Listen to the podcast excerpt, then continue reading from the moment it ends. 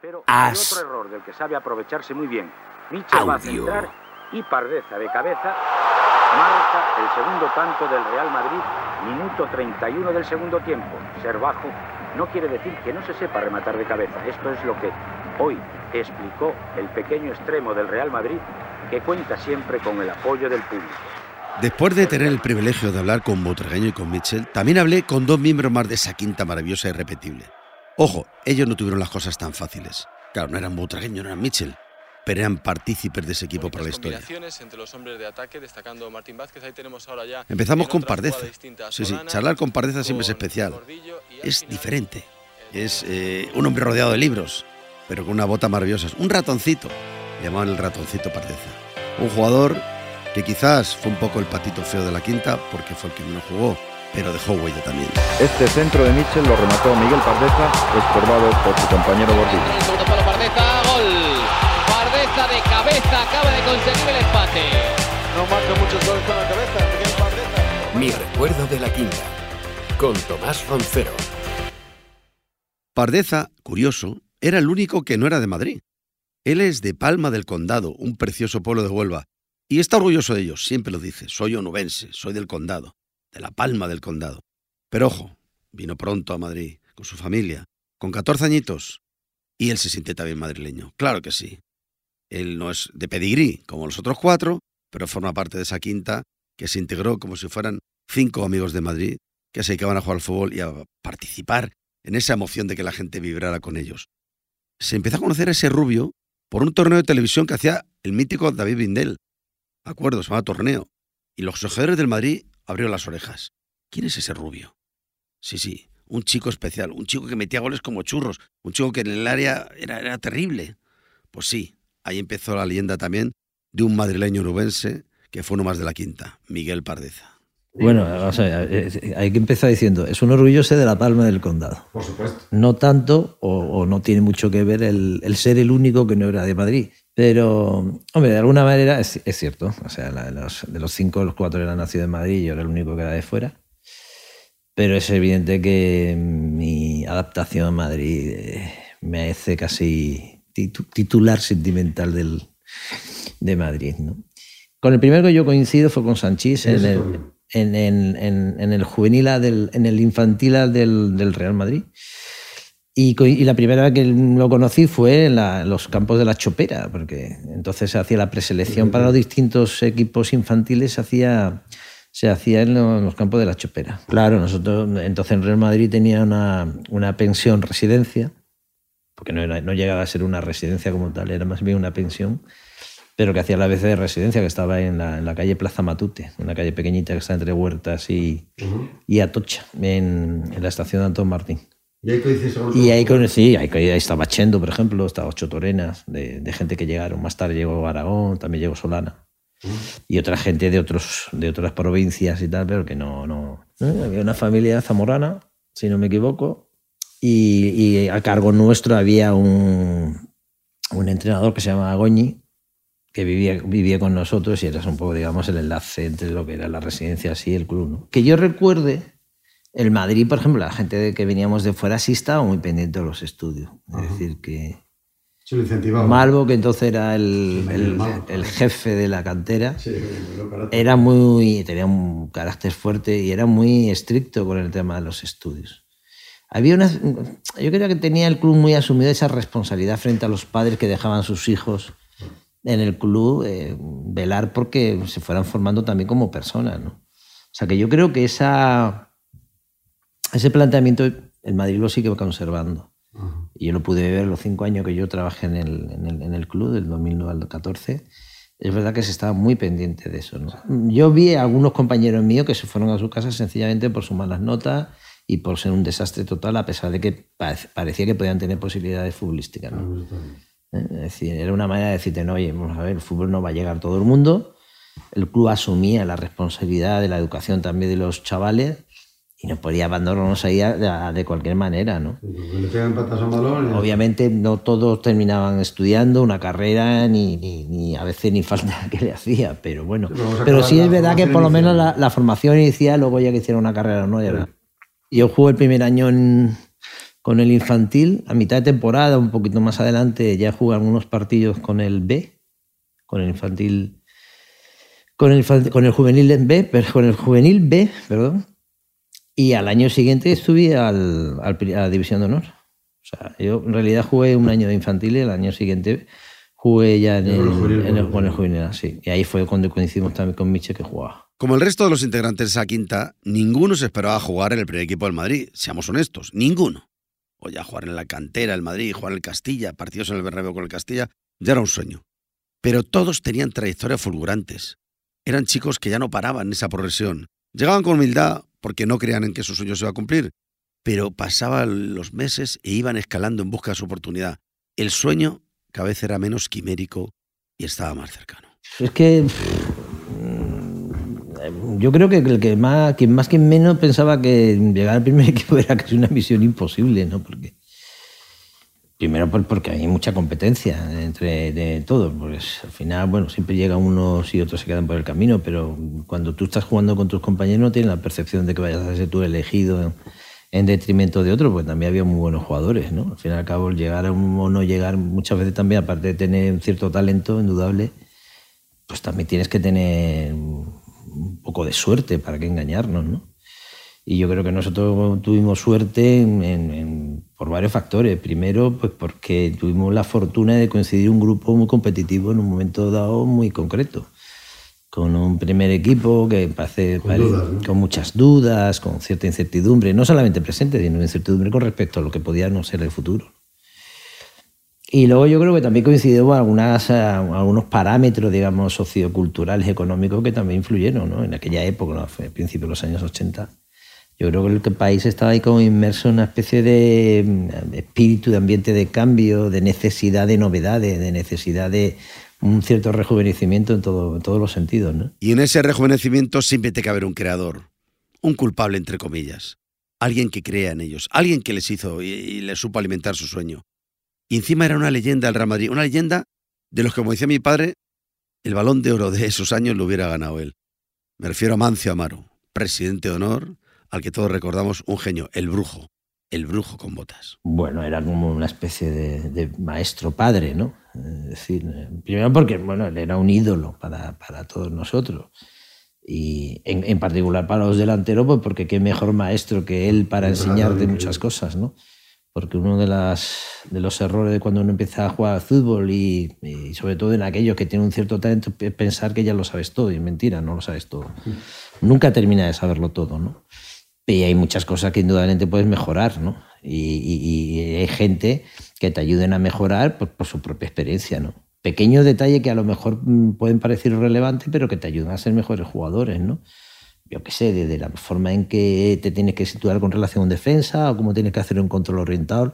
Pequeños detalles que a veces lo haces de manera intuitiva, pero que no es capaz de darle ninguna explicación racional. Y yo creo que él sí contribuyó mucho a darnos, digamos, a, a pulir y ayudar a, encontrarte tu mejor, a explotarte con, tus mejores virtudes, ¿no? Intentar esconder la medida posible tus debilidades, que todo el futbolista las tiene. Pues ojo con Amancio y con ese Castilla. Ganaron ni más ni menos que la Liga de Segunda División. Nunca otro filial de ningún equipo del mundo ha sido capaz de ganar una liga de ese prestigio. La División de Plata, campeón de liga en el 84. Nadie más podrá presumir de lo mismo. Yo estoy convencido de que si hubieran podido ascender, seguro, se habrían mantenido en primera, no sin problemas. Hubieran luchado por meterse en Europa. Que lo digo en serio, es que es así. Bueno, Miguel Pardeza, que no es como yo, es más cauto. Pues hombre, es posible. Nosotros ese año de Copa eh, eliminamos a equipo de Primera División. Eliminamos al Valencia, eliminamos a Las Palmas, eliminamos al Betis, por ejemplo. O sea, es un equipo solvente que posiblemente con un año más de experiencia, pues, si hubiera podido subir, posiblemente hubiera un equipo que hubiera o se hubiera conseguido, por ejemplo, mantenerse. ¿no? Es verdad que éramos muy jóvenes, la primera división era otro nivel, pero también la segunda división de entonces era otro nivel, creo yo. Francamente, era fuerte. Era una segunda división muy fuerte. Ahora también lo es, indudablemente, ¿no? Pero no era ninguna broma aquella segunda división, ni mucho menos. Un equipo poderoso, el, eh, digamos que los, las, la forma de entender el fútbol entonces no es la que luego se fue desarrollando con el tiempo, ¿no? Entonces no existían cámaras, eh, los equipos eran mucho más duros de lo que... Leña, claro. Bueno, otros daban patadas. Fuera, jugar fuera de casa... Tres arriba daban. Jugar fuera de casa era una hazaña, ¿no? Pero no solamente en segunda, en primera también era una hazaña. ¿eh? No se televisaban todos los partidos, se televisaba igual uno, dos, tal. O sea, no había el Había control que hay. televisivos lo que había. Claro, entonces, claro, eh, en fin, había una impunidad eh, cuando jugaba fuera que era tremenda, ¿no? Y bueno, había que, había que tenerlo bien puesto, ¿no? Para, para jugar en según qué campo. En aquel momento es cuando llega el famoso y mítico ya artículo de Julio César Iglesias en el país. Es fundamental que, en estas historias tan bonitas hay un relator. Él lo, relató con ese título maravilloso, con ese apodo, La Quinta del Buitre, y nada menos que en las páginas del país. Y ahí también irrumpió otra persona clave. Otra leyenda del Madrid. No, no, no, no es Amancio, no. Es ni más ni menos que don Alfredo Di Stéfano. El 4 de diciembre de hace justo 40 años, en la condomina llamaron a filas a Martín Baje y a Sanchís. ¿Por qué lo sube? Di Stéfano. Era un genio y figura hasta en eso. La figura también de, de Amancio fue, muy eh, fue importante y, por supuesto, también la otra gran figura que fue decisiva fue Di Stéfano, ¿no? O sea, Sí, un entrenador que al "Gran final salto". no termina confiando en la gente joven y tal, eh, pues esas cosas muchas veces no se pueden dar. Manolo y yo, esa temporada, esa temporada en- entrenamos muchísimo con el, con el primer equipo, muchísimo. Hicimos muchos entrenamientos. ¿Tú te, llamaba, ¿no? Tú te acordarás que en la antigua ciudad deportiva, en la entrada principal, si te ibas a ma- mano derecha estaba el vestuario del primer equipo, Sí, correcto. ¿Mm? y si te ibas a mano izquierda, en la primera, en la primera caseta, vestuario era del Castilla, El sí. y, el, y al fondo estaba el de los chavales, ¿no? que ahí estaban. Pues nosotros muchas, muchos entrenamientos, venía Alfredo para decirnos que Manolo y yo pasáramos a entrenar muchísimo, entrenamos muchísimo. Y hubo incluso alguna etapa a lo largo de la te- temporada que prácticamente entrenamos casi todos los días. Con no ellos y luego jugábamos con el Castilla, pero muchas veces, muchas semanas entrenamos prá- prácticamente a diario. O sea que, lo cual nosotros teníamos mucha relación con el, el primer equipo. Claro, que el, el día que lleva que Alfredo hay algunas bajas y alguna tal y decide llevarse a, a, a dos centrocampistas, porque entonces Sanchi estaba jugando de centrocampista. Jugaba- eh, y luego además no solamente se lo llena, sino que efectivamente Manolo consigue el gol del triunfo contra, contra el Murcia. Obviamente aquello fue ya una, una puerta abierta, ¿no? porque ya no es que las expectativas que se podían haber generado a lo largo de la temporada es que se, se terminaron confirmando. Es decir, estos chavales ya no solamente están para aquí, sino que también pueden ser útiles en el primer equipo. Y hombre, evidentemente aquello fue una puerta abierta para, para todos los que íbamos detrás. ¿no? Semanas después, el día de Nochevieja contra el Español. Madre mía, qué día para jugar al fútbol. El día de Nochevieja. Ahora la AFE no hubiera dejado. Pues sí, ahí estaba en el día de Nochevieja, con el frío de Madrid. Y en la segunda parte tuvo su turno nuestro pequeñito nubense, nuestro chico rubio de La Palma del Condado, Miguel Pardeza. Ya había jugado algún partido amistoso, pero ese ya su bautismo con los grandes, con el Real Madrid, con su Real Madrid. Yo, recu- yo recuerdo que yo estaba todavía en la, yo todavía estaba en la residencia. Ah, claro, estabas en la residencia. Y recuerdo que vino a buscarme gallego. Yo no tenía ni coche. Era un sueño, ¿no? El sueño era ese. Bueno, no, no mío, ni el sueño de todos. Vamos a ver, si ahora le preguntas a cualquier chaval desde A lo mejor está eh, tan si tiene al- un sueño, un objetivo único, tal, es poder llegar al primer equipo, ¿no? Entonces, claro, eh, una vez que ves realizado tu sueño, también es verdad que eh, a nada que uno fuera sensato sabía que ahí no acababa todo, todo lo contrario, sino que ahí tenía que empezar. Sin embargo, no todos los sueños se cumplen tan rápido. Se frenó. No había manera de subir al primer equipo y de quedarse. La temporada siguiente, Miguel Pardeza volvió al Castilla. No estaba Di. Claro, claro, Amancio poco- coge el primer equipo. Hombre, vamos a ver. eh, yo no. mm, Vamos a ver, tengo que decir que no fue la mejor noticia que me dieron, porque yo ya llevaba relacionado con el primer equipo más Claro, de casi dos temporadas. Porque la te- frenazo, la- claro. las dos temporadas anteriores yo había estado de alguna manera relacionado con el, el primer equipo. El año anterior, y es en el que debuto, debutamos todos. Pero en el primer equipo estaba de delantero eh, Valdano, Juanito, eh, Santillana, eh, Butragueño. Viene Hugo Sánchez. Y viene Hugo Sánchez. Entonces, claro, a cinco, que tío. teníamos a cinco. Era- era Claro, fácil. yo me imagino que la decisión del club debió ser una de dos. eh, si lo dejamos en el primer equipo, No va a jugar. poco. Y que- yo, yo era muy joven, yo tenía dos años menos, por ejemplo, que Emilio. Yo, yo con 18 años, 19 años, a mí, insisto, no fue lo- la mejor noticia que me dieron, porque yo ya me sentía del primer equipo. Y ese año se- me dejan en el Castilla. Hago una buena temporada, la verdad que creo que hice una buena temporada. Y el, el primer equipo sigue su marcha, pero yo creo fundamentalmente la decisión se, se basó en eso, ¿no? En que había cuatro, cinco, seis delanteros todavía, que todavía estaba Juanito, que todavía jugó dos o tres temporadas buenas. Está, estaba, estaba, Santi- estaba Sanchi, Santillana, Estaba estaba, hasta el 89. Miguel reflexiona con los suyos, con su familia, con sus amigos, con su gente y toma una decisión que no es fácil cuando estás en el Madrid. Hay que buscar otro camino. Habla con el club y lo ceden al Zaragoza. Ojo, y se salen en Zaragoza, en la Romareda, en equipo con pedirí y un estadio de primera. Ese año del Zaragoza, eh, la verdad que sale, sale bastante bien, porque bueno, se, primero se, se formó un buen equipo. Había mucho madridista, estaba Fraile, estaba García Cortés, de lateral, que también llegó ese año, y llegó Pineda. Y señor también que había tenido sus- su pasado madridista, ¿no? Y ese año pues quedamos campeones de la Copa del Rey frente al Barcelona. El Madrid reacciona, se da cuenta de que pierde una de las joyas de la quinta y lo rescata. Pero hay que ser sinceros, seguía habiendo un tapón. Ay, Butragueño, Hugo Sánchez, buf, mucho mito delante como para competir con eso. porque es que siguen prácticamente los mismos. Eh, es verdad que el club mm, se resistió hasta donde pudo para que no me marchase. O sea, yo me marché más por cabezonería mía y Sí, porque que yo que claro porque yo veía que las expectativas de jugar mm, podía jugar y de hecho jugué la temporada que estuve aquí jugué bastante partido porque esa temporada si no recuerdo mal eh, Jorge fue cuando yo tuvo sus problemas de salud Ah, y tal tuvo la hepatitis, claro. entonces yo jugué bastantes partidos esa, esa temporada. Pero el año siguiente pues estaba, seguía estando Hugo, ya un, un tragueño total, ya no, ya no consola- consolidado, sino convertido en un mito. Eh, Hugo Sánchez, indudablemente, se estaba, seguía estando Juanito, seguía estando Santillana, en fin. eh, en fin. Y pff, a mí me entró la, la impaciencia eh, ju- juvenil de querer jugar. Porque una cosa que yo sí me di cuenta mm, siendo joven es que esto iba a durar muy poco. O sea, es que el fútbol dura muy poco.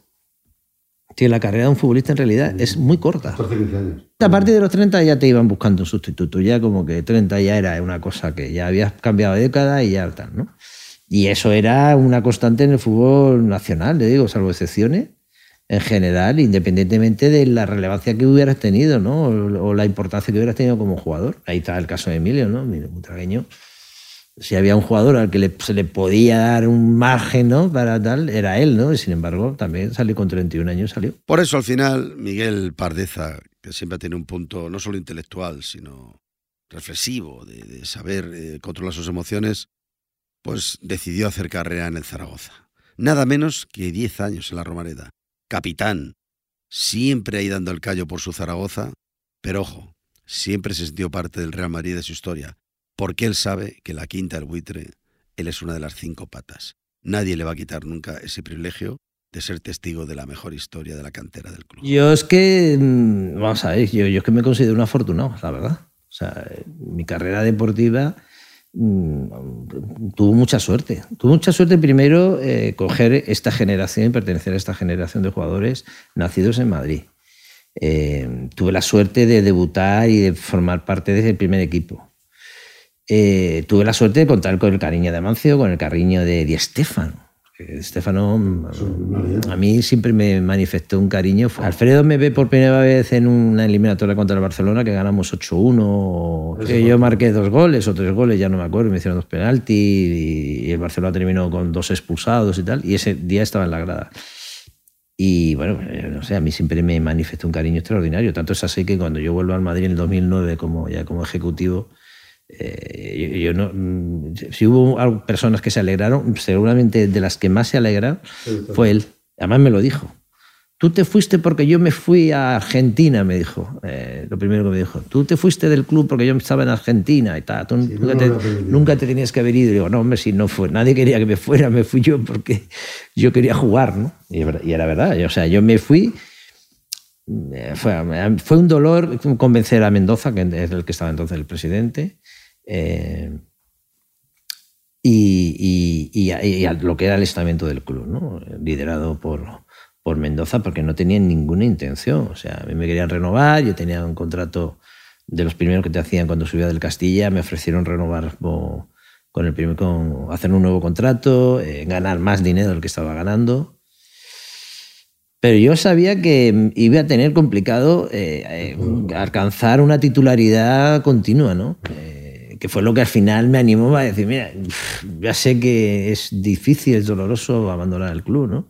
Yo había nacido aquí futbolísticamente, yo vine con 14 años, pero también sabía, insisto, que una de las cosas que más me sorprende de mí mismo como futbolista es que yo me di cuenta que esto duraba poco. Es que yo prefiero, al fin y al cabo, poder jugar todos los domingos, ¿no? Y tal, aunque no sea en un equipo como el Madrid, a ser un No, jugador no, y efectivamente, y luego tengo la suerte, la gran fortuna eh, de coincidir con una generación en Zaragoza que fue también Bueno, Recopa.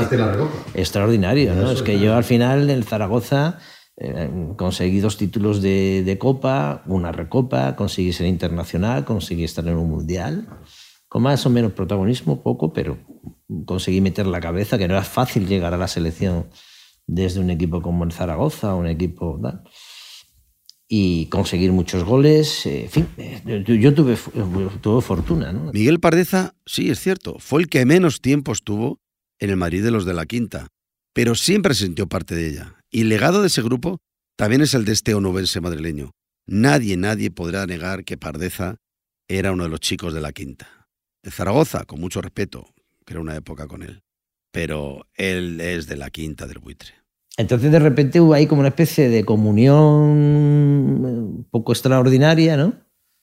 Eh, por- seguramente por todo esto que estamos hablando, ¿no? Porque, porque la gente te- quería algo distinto, quería algo nuevo. Y, y- y- y- vieron ese algo nuevo, ese germen de novedad, de cambio y tal. Lo vieron en, en- en ese equipo, en ese grupo de, de chavales, tenían toda la, la misma edad, ¿eh? una diferencia a lo mejor dos años arriba, tres años, entre los más jóvenes y los más veteranos que bueno, pues, pues conectaron con la grada, conectaron con, con la época y bueno, pues se, se- se despertó una especie de corriente de entusiasmo extraordinaria, ¿no? Y luego, hombre, también ese equipo también ha, ha quedado un poco también en la memoria, pues porque luego resulta que muchos de esos jugadores dieron un salto al primer equipo y luego pues se, se lideró una etapa, yo creo, de- dentro del, del equipo profesional extraordinaria, ¿no? No solamente por las cinco ligas o por la dos UEFA, ¿no? Eh, por, ese, intento tanto frustrado de, de no conseguir la Champions, pero sí ha quedado en la memoria del aficionado madridista como una de las etapas más, más memorables, ¿no? Por la forma de jugar al fútbol, por el perfil de los jugadores, por una serie de circunstancias. ¿no? Hombre, evidentemente eh, la memoria está alicatada de títulos, no nos vamos a engañar. Pero es, curioso que ese equipo, esa generación, sin haber conseguido, por ejemplo, la Champions, ¿no?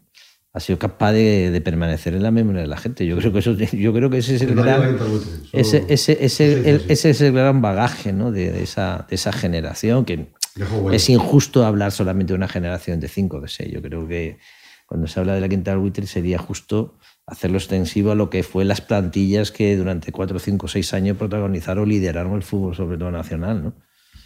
De repente se ve que, mm, que, que no, no el exceso de calidad, sino que la totalidad de la calidad pues, servía para, para hacer un mejor fútbol. ¿no? Y yo quiero pensar, eh, no sé si esto es muy atrevido, en que ese equipo de alguna manera sembró el germen de lo que luego fue la, la gran España, ¿no? Yo creo que Luis Aragonés se da cuenta que el, el, fútbol, el futbolista español es- pertenece a un biotipo muy concreto, a un, a un perfil muy determinado, que él- porque es lo que da la tierra, y, y lo que se dedica es decir a fortalecer esos valores, ¿no? que seguramente siempre estaban aquí, pero que por una razón o por otra siempre se terminaba, se terminaba un poco, pues eso, ¿no? limitando, ¿no? por ese prejuicio de pensar que, claro, que tres delanteros técnicos no podían estar, o que tres centrocampistas mm, de un corte creativo no podían jugar juntos porque al final no defendía tal. Yo, yo creo que eso, a raíz de ahí se empieza a desmontar, yo creo que muchos mitos que tenían que ver con muy poco con la realidad. Es, es cierto, es cierto, porque es curioso que, bueno, algunos, yo, ya, yo llevo ya un tiempo retirado de la primera plana futbolística, ¿no? Pero es verdad que mucha gente todavía se acuerda, toda la gente te reconoce. ¿no? Y, y es bonito por eso, ¿no? Porque mira que el Madrid luego ha seguido haciendo historia, una historia extraordinaria, ¿no? Eh, las tres Champions seguidas, ¿no? De, de, de Zidane, por ejemplo, la- o las dos Copas de Europa que se ganó también con la primera de Mijatovic, o, la de Ancelotti y tal, ¿no? O sea que el club no ha hecho más que crecer desde entonces, es verdad. Martín Vázquez que aguanta el balón. Oh, qué clase. La clase de Martín Vázquez. Que juega para Butragueño. Butragueño que abre perfecto para Martín Vázquez. Ovaré perfecta. Martín Vázquez juega para Zamorano. Martín Vázquez difícil el hierro cerca de la pelota. Y Martín Vázquez. Llegada la pelota Rafael Martín Vázquez. El 6 a 0, obra de Martín Vázquez.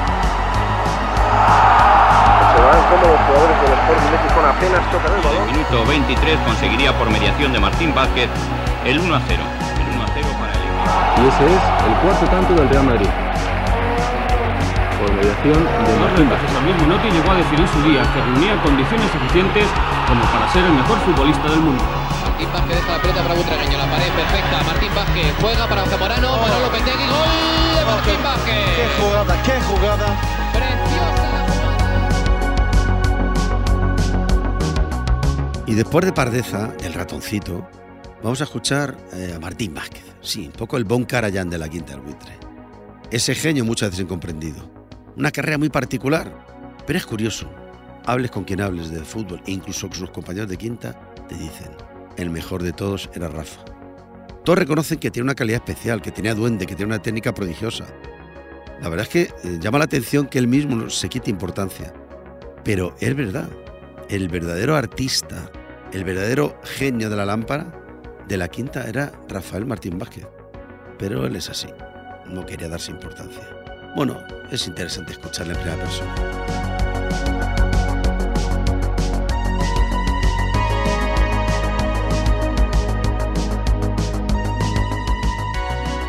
Quizás hay unas similitudes entre la historia de Rafa y la de Miguel Pardeza, porque se sabían y se sentían que quizás no estaban ahí en el primer plano dentro de esa quinta.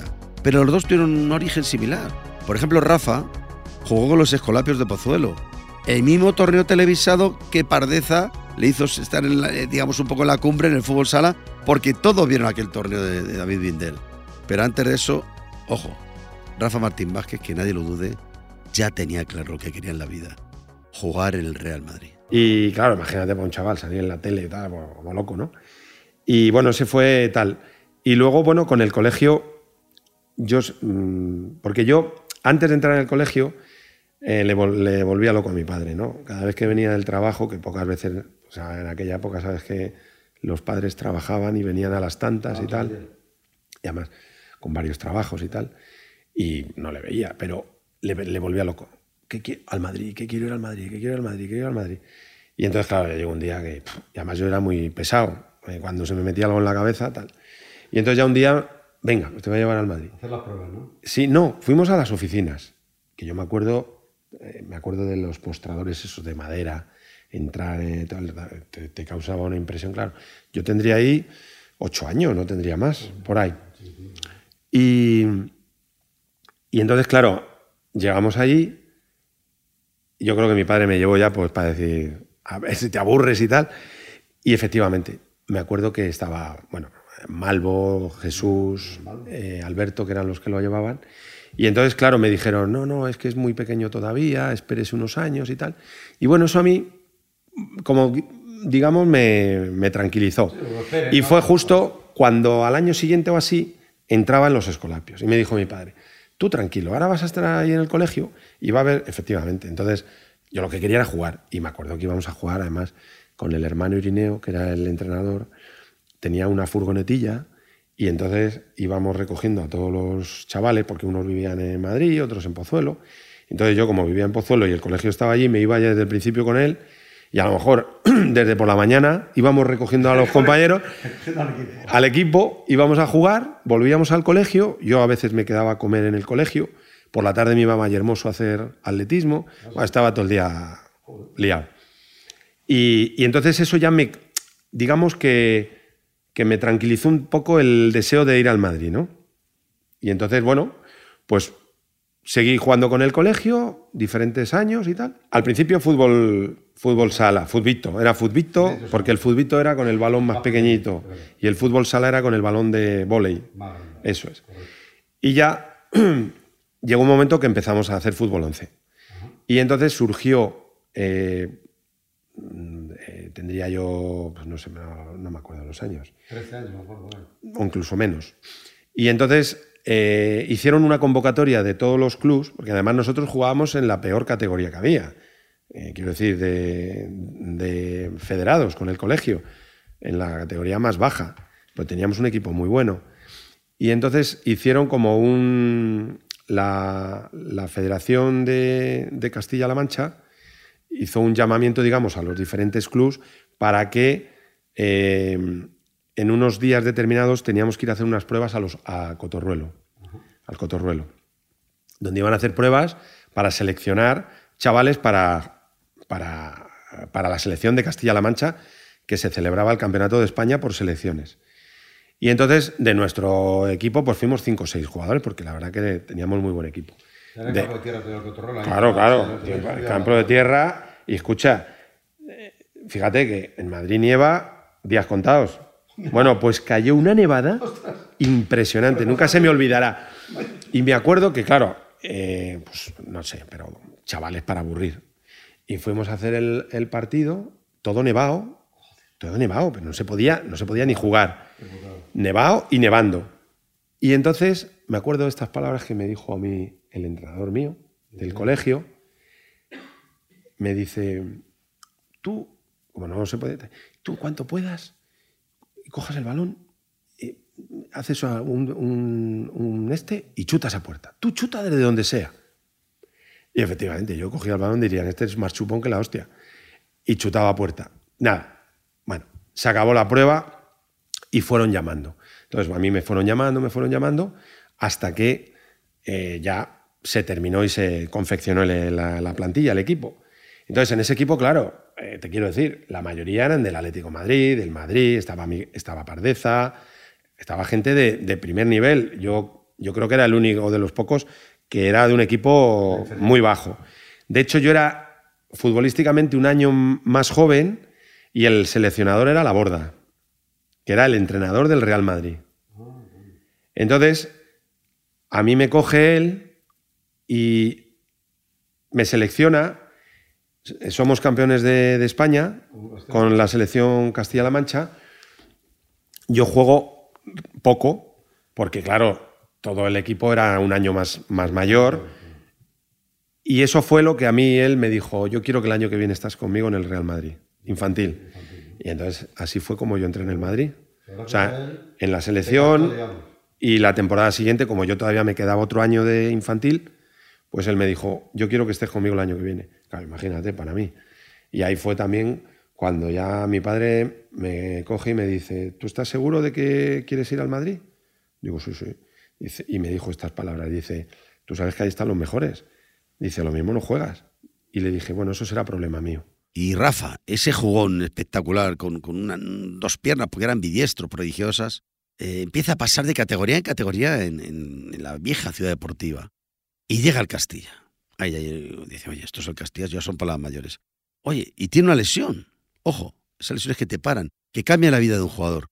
Pero un masajista ahí, sí, mi amigo Acedo, Antonio Acedo, que tuvo mucha parte de culpa, entre comillas, para que siguiera la progresión de ese jugadorazo espectacular. Cuando yo voy, a mí me dicen de ir a la pretemporada con el Castilla, hostia, para mí es un sorpresón, que me quedaba un año juvenil.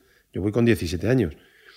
Voy a la pretemporada y es curioso porque esto yo ya no me acordaba, pero me lo contó el otro día Antonio Acedo, que era el fisio nuestro, el masajista. Y así hablando un día me dice, recordando, ¿no? Fuimos a Cabeza Manzanera y tal, que era Mancio el entrenador. Y claro, yo iba a la pretemporada, pero yo me quedaba. yo digo, voy a la pretemporada y vuelvo para el juvenil. Era lo, lo más lógico. Y entonces, a, la- a los días de estar allí, a la semana de estar allí, eso sí me acuerdo, pero no me acordaba del detalle. Me dice, me lesiono del tobillo. Me tuerzo el tobillo, hostia, se me pone el tobillo así, tal, tal. Y Amancio dice, bueno, pues que se vaya para Madrid. Y le dice Antonio Acedo, no, no, mister, déjelo, que yo lo recupero aquí, tal y cual. Bueno, venga, tal. Y me quedé porque Antonio dijo eso, ¿no?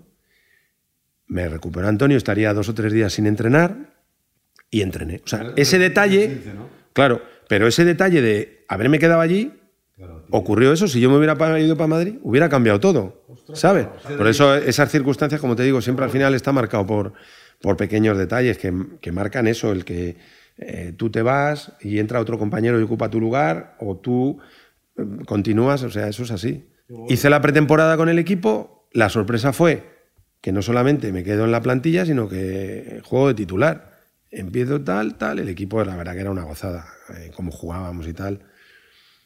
Ahí estaba Michel. Y ¿no? cua- claro, claro, todos. Michel Butragueño, Pardeza, Sanchi. Bueno, habíamos un equipazo porque el resto de jugadores eran buenísimos.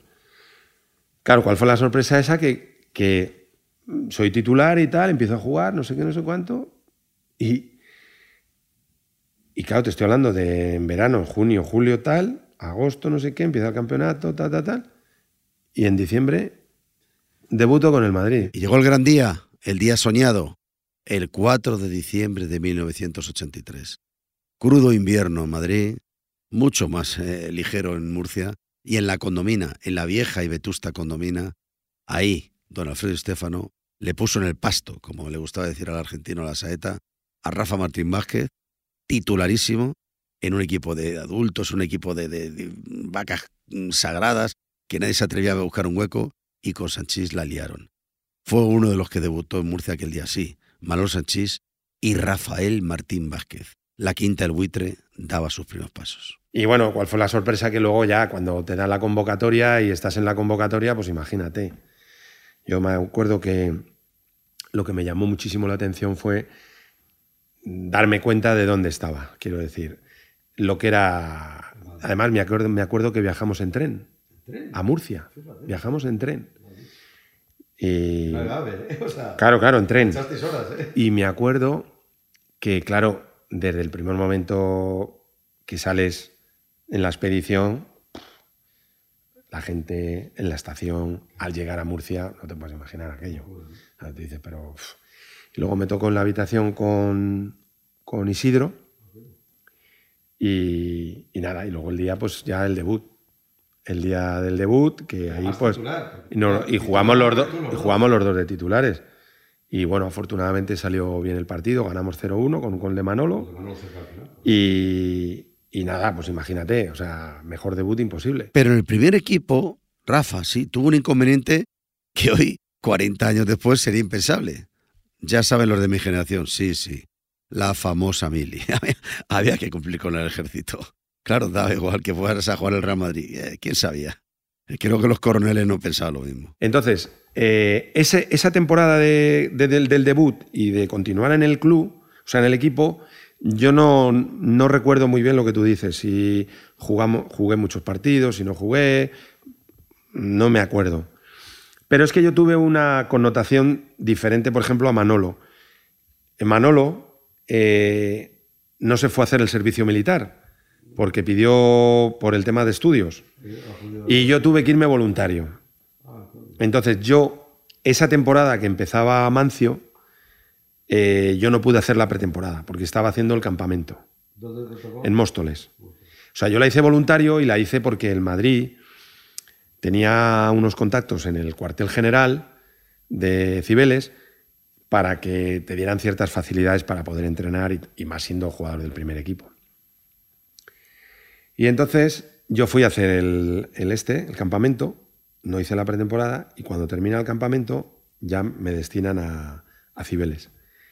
Entonces da la mala suerte, la casualidad de que el coronel de la agrupación que había, en, que estaba en ese momento, pues era un tío que le gustaba el fútbol y tal y cual. Y resulta que se lo, se lo cambian de destino y traen a otro. Y traen a otro que no le gusta el fútbol para nada. Y entonces, claro, este tío, pues lo de siempre. eh, a ver qué pasa y tal y cual. Y entonces resulta que hasta que a mí me, digamos, tengo un un estatus como el que se preveía, pasan dos o tres meses. Entonces no puedo ir a entrenar, eh, soy como un soldado normal, hago mis guardias, mis retenes, Madrid, ¿no? mis cocinas, peor, porque me tocó algún sargento primero de estos que siendo tal quería dar ejemplo y me puteaba. Bueno, lo que pasa. Y entonces me tiré, me tiré como, de hecho, fíjate, me acuerdo, no se me olvidará nunca, que el equipo estaba jugando UEFA esa temporada, porque habíamos quedado segundos. segundos. Las dos UEFA famosas. Exacto. Y resulta que yo, claro, no podía ir a entrenar y no podía salir de España en ese momento, porque todavía no tal. Y entonces me acuerdo que el equipo se fue a jugar Copa UEFA. Y me tocó hacer unas maniobras en Tarancón, que me cayó la del pulpo. Y haciendo una guardia por la noche y escuchando la radio de, la radio de los compañeros del partido. O sea, no yo, pero le decía al otro que estaba, ¿cómo va? ¿Cómo va? Y yo allí, en la guardia, chupándome una de agua que te cagas. Y claro, y, y esas circunstancias. Entonces, hasta que pudo el club pues ir arreglando un poco, ya luego pude ir a entrenar todos los días por la mañana y me pusieron que tenía que ir por las tardes al cuartel todos los días. Y entonces me, me nombraron ahí encargado del gimnasio, iba todas las tardes, y, pero por lo menos podía entrenar. Pero esa temporada a mí me trastocó mucho, porque claro, los compañeros ya, el equipo, si no entrenas y tal, es imposible. Entonces, claro, hasta que pude ir reanudando y así fue.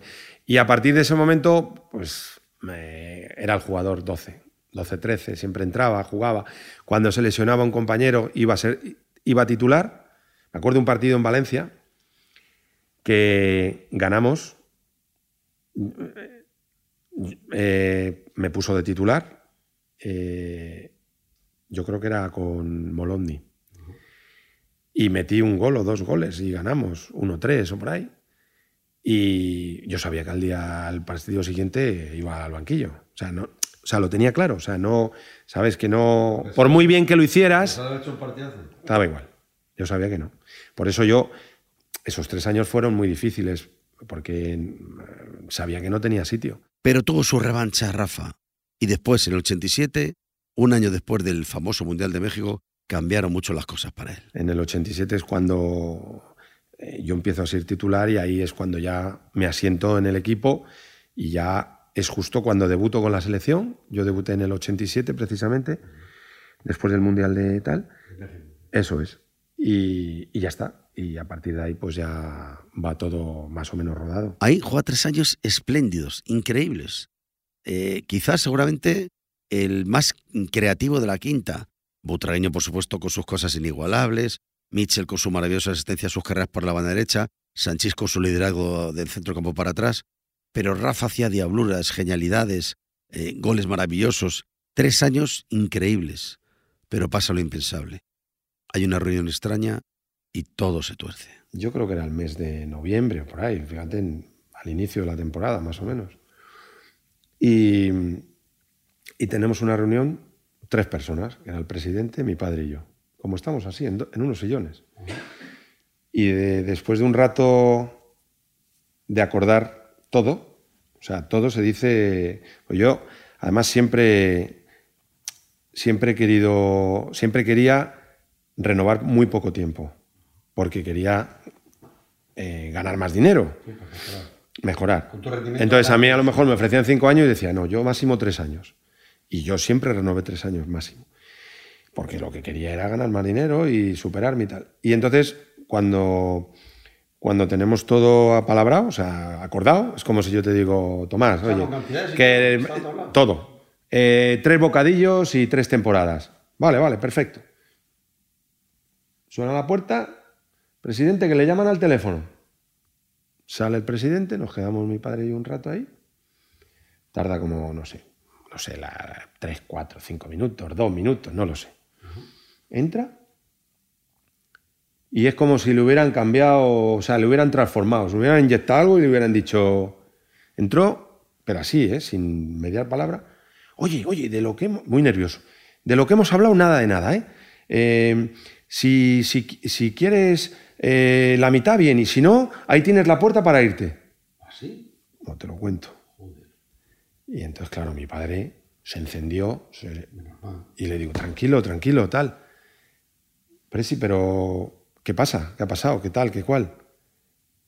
No, no, no, no había forma de hacerle recapacitar ni nada. O sea, él es como si no atendiera.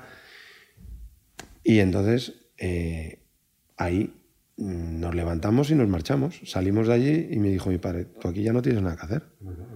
Y así fue. Y no- y eso fue en noviembre. Pero no se explicó Nada, Ese cambio, ¿por qué? nada, nada, nada, no nada. Eso no sabremos nunca, nunca. Y entonces salimos del S y tal.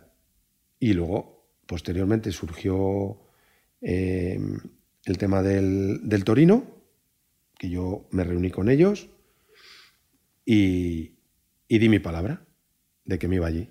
Y es más, yo di mi palabra sin firmar nada y al final de la temporada yo tuve una reunión con gente de, de un equipo, no voy a decir cuál, por no que me ofrecían bastante más y no y no me fui y me fui al Torino. Pero esa, esa es la historia. No, no, no, no, no, no, olvídate el Barcelona ni de, ni de coña, el Barcelona no me hubiera ido en la vida. Y eso fue lo que verdaderamente ocurrió. Y desde esa fecha, escucha, y desde esa fecha de noviembre, yo eh, mantuve con vosotros, con la prensa, no quiero hablar de mi renovación hasta final de temporada, y ese era el motivo, porque yo sabía que en el Madrid, y el Madrid en ningún momento tuvo ningún acercamiento para... Y yo creo que ahí lo que ocurrió fue que ellos jamás se pensaron que yo me iba a ir, y menos a un equipo, entre comillas, menor.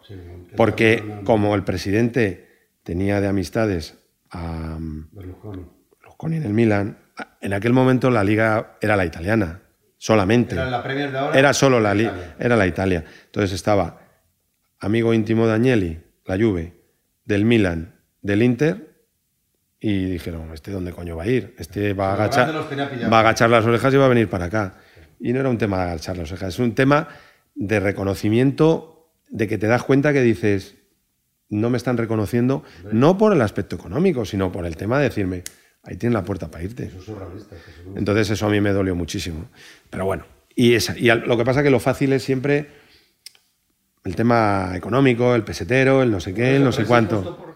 No, lo que pasa, lo que pasa que, a ver, es que en la vida, mira, por experiencia, eh, no puedes decir nunca no haré esto, no haré el otro. O sea, hay, hay unos códigos, hay unas cosas, pero al final te das cuenta que em, yo comenté además que mientras estuviera él no volvería al Madrid, pero al final la vida tiene esas circunstancias que muchas veces hacen, por ejemplo, o sea, ¿quién iba a pensar que yo me iba a ir al Torino y que iba a jugar al segundo año con el Madrid en UEFA, que no jugaba nunca? Y me iba a enfrentar a él. O sea, quiero decir, las cosas se meten de tal forma, pues eso ocurrió un poco parecido. Yo, cuando firmó por el Marsella, bueno, pues eh, surge la posibilidad de volver a- al Madrid, que yo acababa de aterrizar, y, y como medio me ponen una pistola en el pecho para volver al Madrid, que para mí era maravilloso volver, pero se dieron también circunstancias, aparte de deportivas, personales. Teníamos un problema en la familia eh, que yo casi tuve que, retrasar o cancelar mi boda y una enfermedad muy grave de, un familiar. Y, eso hizo también precipitarse el que, por un lado, en el club eh, quisieran que yo me marchase, que tampoco sé si eso estaba predestinado o fue un, Es que son cosas muy raras. Y al final el problema familiar se unió al personal, al personal, al deportivo, y al final volvimos al Madrid, que fue, quiero decir, eh, lo mejor que me había podido volver a pasar. Pero que al final, ¿y cómo fue nuestra relación? Pues bueno, pues estas cosas al final.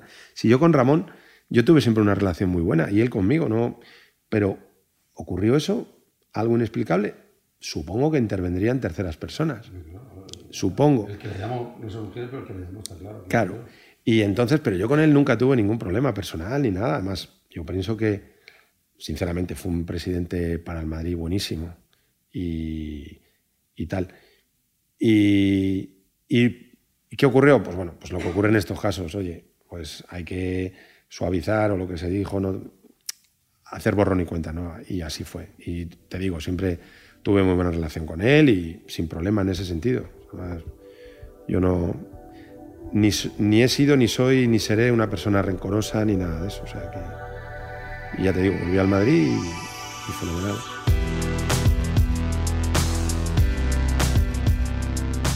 Para nosotros no hay mayor satisfacción que la gente se acuerde de, uno. y además con tanto tiempo por delante que, que ha pasado, ¿no? Entonces, es lo que tú dices, a lo mejor ha habido algún equipo siendo campeón de Europa que no tiene el reconocimiento que hemos tenido nosotros sin haberlo sido. Eh, y eso es una satisfacción, perdón, de que, de que, pues eso, de que a esa gente eh, aún, aún hoy en día te lo recuerda. Eh, joder, que no nos podíamos perder los 10 primeros minutos en el Bernabéu porque ibais a lo mejor 2 o 3-0. Es verdad, te lo dice la gente, ¿no?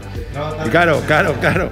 Entonces, bueno, joder, pues no sé, son cosas que uno, mm, ese tipo de cosas eh, te llenan de satisfacción, ¿sabes? El que la gente se acuerde de ti.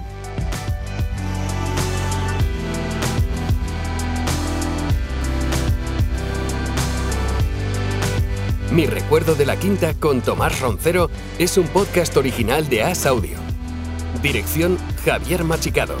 Realización José Juan Morales. Producción Tomás Roncero, Javier Machicado y José Juan Morales. Diseño de sonido Javier López. Voz corporativa Vicente Zamora. Diseño de carátula Sato Studio. Producción ejecutiva Luis Nieto y María Jesús Espinosa de los Monteros.